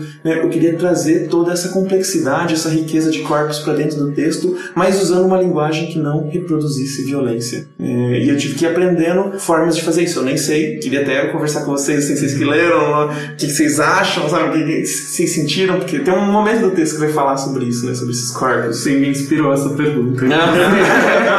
e eu, eu fazendo aqui bem o som. Então, as pessoas falaram sentiram? Sonciane. Não, até ler aquela parte, até chegar naquela parte do livro eu não tinha sentido nada. Aí quando você fala daquilo no livro e você disse que você já tinha dado uma adaptada nos textos, eu pensei a respeito disso, mas até aquele ponto eu não tinha pensado em nada desse assunto. Aham. E você acaba falando alguma coisa mesmo que faz a gente pensar que mesmo a gente como minoria, Uhum. mesmo a gente, tipo, estando num grupo que pode estar à margem da sociedade, né? Como, por exemplo, as putas, os transexuais, os homossexuais, a gente ainda pode marginalizar, separar, é, ter preconceitos com outros grupos. Sim. Sem a gente perceber, sem a gente perceber que uma palavra mal colocada, uma frase que a gente reproduz, porque tudo isso é socialmente, tipo, a gente recebe socialmente. Aham. Nossa sociedade é gordofóbica, nossa sociedade é transfóbica, então é, é muito complicado levar esse tipo de texto.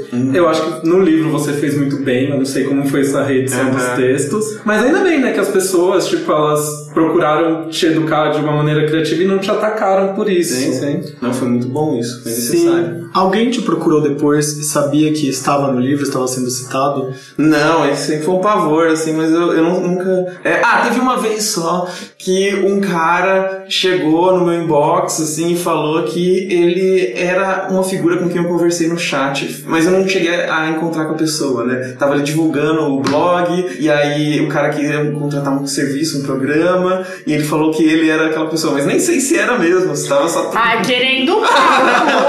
Mas alguém, alguém já veio te procurar por causa do blog ou por causa do livro, tipo algum se stalker, sentiu re- assim, é, tipo... retratado. Não, alguém querendo mesmo sair com você. Ah, teve, teve. Aham. É, e aí acabou que é, eu gostava de manter o blog como o da Mara e a, a figura das ruas ter até outro nome. Assim, até Uhum. porque aí eu teria mais liberdade para escrever aqueles textos. né? Os clientes que eu tive não se sentiam muito bem representados pela perspectiva que eu adotei. Né? Eles se sentiriam os maiores cavalheiros, preocupados, né? me trataram bem, me pagaram bem, né? fizeram, o- fizeram o papel deles, eu acho que na opinião deles. Né? Então, eles não gostariam de ver a forma como eu os, os retratei. Então, era importante pra mim que eu tivesse um nome na rua e outro nome ali. Tanto, tanto que na rua eu sempre confundia, assim, cada dia eu criava um nome. Isso era ruim pros negócios, inclusive, porque no outro dia chegavam lá e perguntavam cadê a fulana e não tinha Você ninguém quem, sabia. gente? Você era quem? Nem lembrava que nome tinha dado ontem. Sabe? Que é difícil ter vários nomes, né?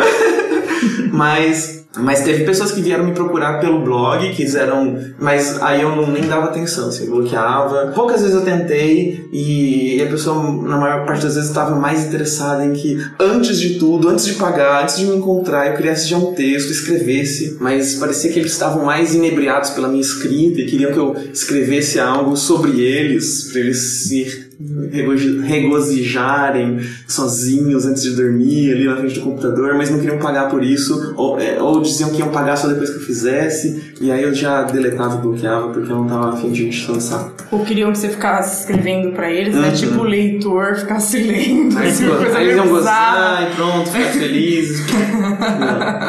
Tem alguma coisa que a gente não te perguntou nesse bloco que você queira falar sobre coisas sérias? Vai ter continuação o livro? Eu queria perguntar isso, eu não acabei não perguntando. Tá, então agora é, vai ter um relançamento pro segundo semestre, a gente tá ainda estudando, porque houve alguma resistência de muitas livrarias por conta do título, né? Um título pesado, puta, e aí a gente tá pensando em alternativas para fazer um relançamento, e aí vai ter material novo, é, mas eu vou manter o que tá do jeito que tá, com mínimas alterações só, em uma frase ou outra, só para ficar um pouco mais bem soante, assim, desse jeito que eu gosto de escrever, É, porque eu gosto de escrever de uma forma meio torta, não sei se vocês sentiram isso, assim, né? As frases são esquisitas, porque eu sou esquisita e eu gosto de pensar uma linguagem que me Tem explique. que reler, né? Peraí, eu... É, eu achei bem claro e não tem nada de esquisito. Eu achei maravilhoso escreve. Eu achei fluido Pa- também. Para de querer biscoito, bicha. A senhora é Não, é escritora. Tem umas sonoridades estranhas, assim, sabe? Eu É, achei, a na verdade, bem fluido, do- assim. É, É, é, roubar, enfim. É, eu, e, e- e não é fluido, amigo. É fluido. A gente conseguiu ler muito rápido, assim. Ah, não barramos na leitura, não. Achei fluido, achei gostoso. É. É que, nossa, um monte de gente me escreve dizendo que ficou meio confuso diante de algumas frases, porque as frases eram meio estranhas, ah, alguns erros de português que não tem, sabe? Eu sou muito perfeccionista. Quando a pessoa fala Gente, vamos parar, Vamos parar parar de ficar lendo só autoajuda. Às vezes é alguém que não entende nada do nosso dialeto é então, não, pois é. Vamos Exato. parar de ficar lendo só autoajuda, tá? Vamos ler outras coisinhas também. Vamos dar um Google nas palavras. Voar está aí, Mores, pra isso. Dicionário chama, vocês podem procurar. Tem alguma coisa que a gente é, que ficou de fora do nosso papo, você que quer falar? Você quer falar sobre trabalho ainda? Ah, então acho que uma coisa boa de, de falar é, é isso, né? As pessoas é, sempre, quando estão. A gente tá falando de uma, uma, trans, uma pessoa trans escritora, elas imaginam que a pessoa vai, vai escrever sobre si. E eu realmente escrevi sobre mim. Né? É uma autobiografia. Mas não é só uma autobiografia. É uma obra de ficção também, no, no sentido de que eu trabalho com a linguagem. Né? Eu tentei dar um tratamento literário é, para a linguagem de forma a situá-la em outro lugar que não só o da é, é, autobiografia, da antropologia, um relato mais cru, realista, objetivo né, do dia a dia das prostitutas. É um texto que é, eu quis que em alguns momentos o leitor, a pessoa que me lesse, sentisse ódio, sentisse medo, sentisse tesão, eu queria que sentisse um misto de sensações que é o que a gente sente ali na rua. E literatura para mim só faz sentido se for para convidar as pessoas a viverem um pouco do meu mundo pelas minhas palavras. Vai ter mais livros sim, vai ter livro de poemas, vai ter livro de ensaios, porque eu quero tirar para todos os lados, eu quero me mostrar poderosa em várias vertentes. Tem um já programado pra lançar esse ano ainda? Você pode falar? Ah, eu já eu tô começando um livro de ensaios e es- tentando escrever poemas de forma mais contínua, continuada, mas por enquanto só tenho ainda uns 10 poemas, vai demorar pra sair esse livro de poemas, mas o livro de ensaios talvez saia até o final do ano. Você pode falar um pouquinho mais sobre o que. São ensaios transfeministas, ensaios sobre esses corpos que estão despontando, que estão desafiando é, a, a sociedade a repensar o que ela entende por masculino, por feminino, por homem, por mulher. Então, eu vejo que 30 anos atrás, os modelos de mulher que existiam eram modelos cisgêneros, para a gente pensar o que éramos e como poderíamos ser, e agora estão surgindo feminilidades pautadas pelos nossos corpos, sem precisar muitas vezes de intervenções cirúrgicas, tratamento hormonal, nada, né? Então eu vejo, por exemplo, a Linda Quebrada, que consegue ser femininérrima, sabe, sem hormônios, sem ter feito nenhuma cirurgia, do jeito como ela é. Né? E, e ela é só uma da- das tantas possibilidades, né? É como se a gente estivesse criando femininos possíveis para os nossos corpos, né? Sem sentir mais a necessidade de intervenções cirúrgicas que são sempre muito que, que, que ameaçam nossos corpos, né? São perigosas. Tomar remédios, medicalizar os corpos, as, as identidades trans é perigoso, né? Eu posso ter trombose, eu tomo remédio, eu tomo é, hormônios, bloqueador de testosterona para que meu corpo seja legível co- como um corpo feminino. Mas eu vejo que aos poucos a gente vai criando um feminino trans que é legível, que é reconhecido, que é legítimo, né? mesmo sem fazer uso de hormônios e intervenções cirúrgicas. Isso é bonito, isso é a gente mudando a história, mudando a sociedade. Tem uma ideia de livro pra você. Uma Ah, odisseia moderna com novos modelos femininos. Ah! Achei tudo. Achei tudo. Acho pouco. e vou comprar horrores. Vamos fazer uma pausa pra gente vir com assuntos mais leves, brincadeiras e tudo mais? A gente já volta. You don't know bet you'll never get to know me. You don't know me at all. Feel so lonely, the world is spinning round slowly. There's nothing you can show me from behind the wall. Show me from behind the wall. Come on and show me from behind the wall. Show me from behind the wall. Come on and show me from behind the wall.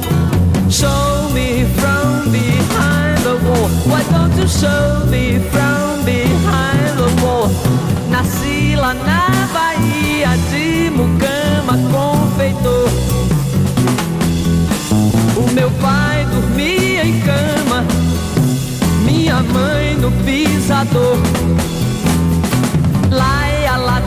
Sabatana, ave Maria. Estamos de volta agora com perguntas esdrúxulas. Tá preparada pra esse tipo de pergunta? Hum, a gente é bem bombo aqui, mas. Hoje em dia, é melhor ser uma puta doutora na vida ou uma doutora puta da vida? E agora? né? Eu, eu, esses dias eu fiz um- uma, uma palestra e me pediram o nome e eu falei literatura, literatura P da vida. É uma literatura que eu gosto de pensar que eu tô aí sendo uma das precursoras, um dos primeiros nomes. Sempre falar de prostitutas, agora a gente tá falando por nós mesmos. Então acho que eu gosto de ser uma puta doutora, uma doutora puta. Agora não sei o que, que é melhor. Doutora puta da vida. Da vida acho que é bom. E se você pudesse levar apenas um livro pra uma ilha deserta pra ser sua companhia para o resto da sua vida, qual livro você escolheria? Um livro teria que ter muita coisa esse livro. Por isso é uma antologia. Pode ser o que você quiser, aquele livro que você vai carregar na mala. Aquele livro que eu vou carregar um livrão, assim. Hum, Antologia da Poesia Erótica de, da brasileira, Eliane Roberto Moraes. Adoro mulher fazendo compilação de poesia erótica. Hum.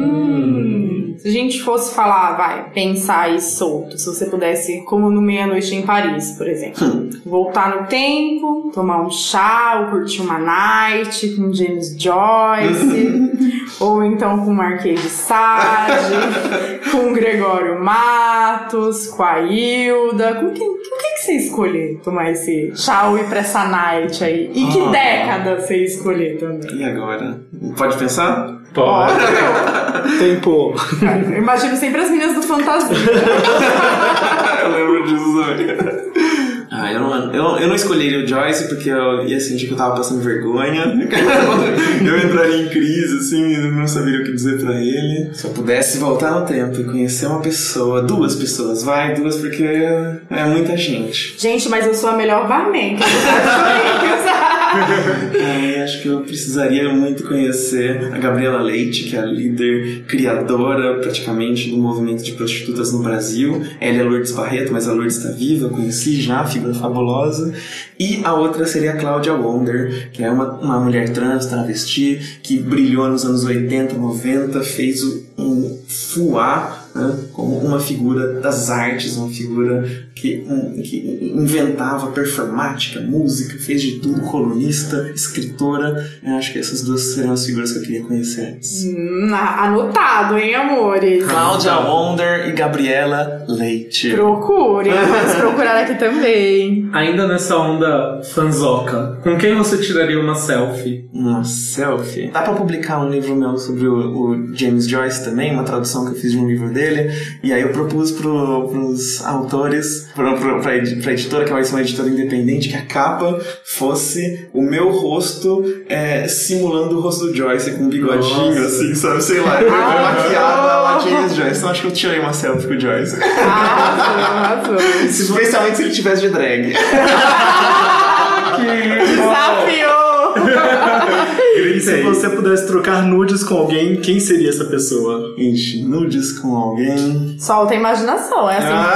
milhares de possibilidades. Namorada ouvindo, ela não gosta dessas coisas. Assim, namorada, é no campo do sonho.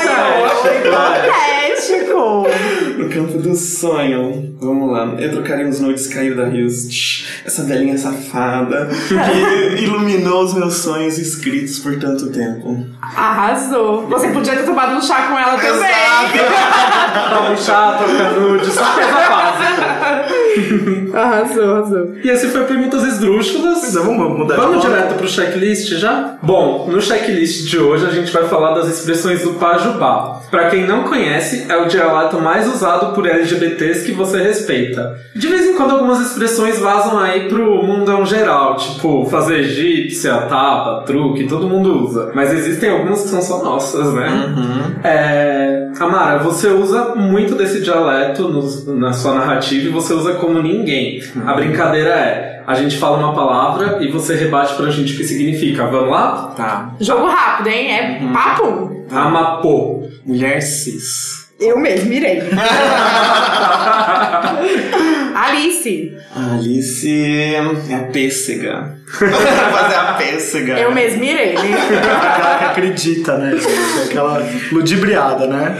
Aqué. Qual é Din Din? Kakura. Ah, eu não uso essa. não. Eu esqueci o que é, na verdade. Kakura é maricona. Kakura é maricona? Sim, Ah. a mesma coisa, basicamente. Aí conheço por Ivone. Ivone Adoro Ivone. Ivone, Kakura. Meus amigos chamam de. Kona, Maricona. você chama de Kona também, que eu lembro. Sim. Cafuçu. Romão forte. Gostoso, delícia. Ó, Dará Elza. Na hora é passar a mão. Também conhecido como furtar. Aliviar o bolso ali. Fazer a pêssega. Essa pêssega é um pouco fazer a Alice, né? Fazer a pêssega, fazer a boba. né? Não, Mati. Ah, gente, vocês estão me colocando na situação.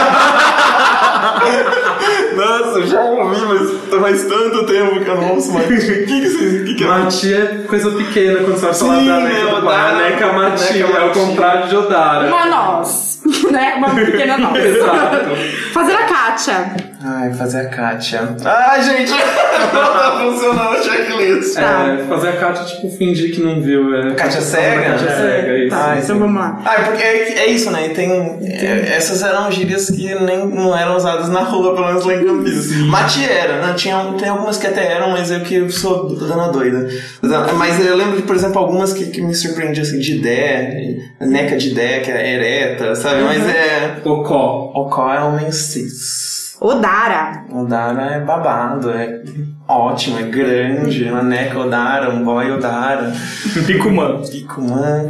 É peruca, mas pode ser cabelo também em algumas circunstâncias. Piroco. Piroco? Piroca, é piroco? É. piroco não é das travestis, é das feministas radicais, Ah, na é? verdade. O que que é o piroco? Piroco é, é, o, jeito como chamam pessoas que nasceram com pênis. e- Ah. Então é, é a forma como feministas radicais tentam usar pra nós. Eu tinha me apropria- apropri- apropriado da palavra pra chamar os lixos. Assim. Piroco Ah, é, é, o, é o masculino de piroca, né? Aí o piroco. é- Vamos deixar, porque aí quem, quem leu seu livro também ficou pensando. Eu, eu, eu meio que associei que era isso. POC. Poc Poc? É. Bicha Poc Poc, bicha pão com ovo, bicha hum, humilde. Se popularizou o POC por causa do LDRV, aquele grupo que tem no Facebook, então POC pode ser tipo viado, tanto faz. Pode ser, ai, Ah. ai POC, tipo, é. Você, Sim. tipo, a gente, bichas sabe? estão As bichas se- bastante, é. É, tá, se, tá criando, né? Existe uma, uma gíria das ruas, travesti, né? O pajubá, bajubá, mas isso Pajubá também- de raiz, né? Mas isso tá aos poucos ganhando mais, mais a, a comunidade LGBT como um todo tá reivindicando esse, esse dialeto. Dialeto. Né? Então, por exemplo, racha é um termo super misógino, pesado, que as travestis usam pra falar de mulher cis muitas vezes. Só que eu vi já comunidades lésbicas se dizendo racha. Né? Então, e aí racha não significa mulher cis, significa lésbica, né? Lésbica cis. Então, mas eu já vi amigas que, se- que usam esse termo pra si próprias, assim. Amigos meus usam pra mulher mesmo, racha só por... Me chama de racha que eu dou um.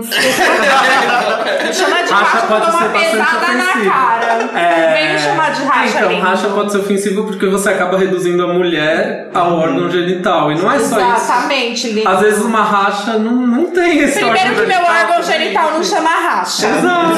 Já vamos começar aí, lindos. Xoxar. Xoxá é gongar, é zombar de uma pessoa. E chuca. Chuca é limpeza intestinal. Tem, uma expressão que você usa bastante no livro que eu acabei esquecendo de. A gente acabou esquecendo de colocar aqui, que, se, que é os. Vocês usam pra camisinha. Aham. Qual que é Guanto. mesmo? Como é? Guanto. Guanto, eu nunca tinha ouvido. Eu também não. Exato. Ah, Mas é fo... Como que é? Guanto? Guanto. Ai, achei latino. Agora eu vou falar guanto. Aí, é, porque é uma coisa interessante que as travestis, né, elas, elas têm esse tráfego por, pelo Brasil inteiro, então a migração é um aspecto que acompanha a vida de muitos de nós. Então, esse, esse dialeto é conhecido de norte a sul do país, mas também na Europa, que é onde a gente tem uma presença muito massiva. Então, acabam se aproveitando de, de palavras do italiano, do espanhol, do inglês close, né? Aí, por exemplo, tem vezes assim, eu já vi algumas amigas falando assim, ai, me sinto mulher desde bambina. Por causa da Itália, né? Quanto, se eu não me engano, é luva, não sei se em espanhol ou em italiano, assim, sabe? E aí é uma, uma aproximação, é, um- é uma forma de pegar a palavra, assim. Muito que bem. Eu nunca vou esquecer que em Salvador eles chamam gozo de gono. É muito estranho. Regionalidades. A Cláudia, sabe? É, é- Aham, grita claro. a Cláudia, Cláudia é gozo, né? Pelo menos lá em Campinas, que é entre, entre travestis. Então, grita a Cláudia, gozou. né? Eu já fiquei pensando que tinha a ver com o meme da Cláudia, assim, da Xuxa. Porque- olha, olha A meu gente tá sem conhecimento, limite com né? o meme, né, amigo? é, o, é o poema que eu fiz, né? O poema que tá achando no livro. Como é que era? Era, era Moira amarga, maracina, checa quando faz a chuca, neca quando a queracona. Qual a graça quando ela fina, quando ela pena, menina? Cat não se faz igual, queijo fofinho faz mal, neca inquieta, aguela, língua, garro picu, força bilau, grita Cláudia, neca míngua. Então, grita Cláudia, neca míngua. Maravilhoso. Maravilhoso, gente. Fiquei até arrepiado agora, porque uma coisa foi ler, outra coisa é você falando aqui pra gente. E esse é um dos primeiros, né? Exato. Poemas? Sim. Bom, muito obrigado por ter participado. Passou no, no- na bateria de perguntas das brincadeiras. Ah, sei. A Sabatinado. pergunta é: a gente passou? Graças a Deus, Espero que a gente não tenha Uma doutora aqui, gente. Quem a gente Por fala que a gente achou que o podcast aos cubos ia ter uma doutora sentada aqui na nossa bancada? Nossa, me sinto rica, diplomada, princesa. A gente deixou de te perguntar alguma coisa, de te falar alguma coisa importante? Não, acho que foi- as coisas foram bem naturais, foram surgindo os assuntos que eram importantes serem debatidos, né? Acho que a gente debateu os que eu queria debater também. Quer deixar seus contatos? Ah, Mara Moira, tô no Facebook, tô no Instagram, tô no Twitter.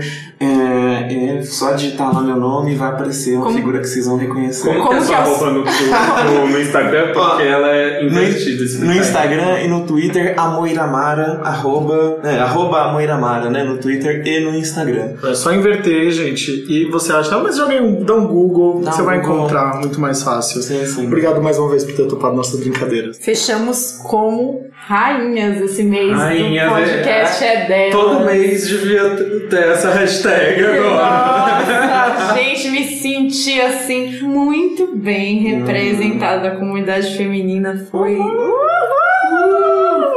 Obrigado por ter aqui encerrado com chave de ouro esse mês pra gente. E é isso aí. Vocês querem mandar um recado, né? Manda um e-mail pra podcastrouboscubos.com, comenta nas nossas redes, manda beijos pra gente, pra amar, enfim. A gente quer saber o que vocês acharam desse episódio. Lembrando que agora o esquema de divulgação mudou. Quarta-feira a gente está nas plataformas digitais, mas às três e meia da terça-feira a gente está na Rádio Sense. E é isso. Mandando aquele ao vivaço. É isso aí, gente. Beijos até a semana que vem. Obrigado. Valeu. Beijo! Beijos. Obrigada!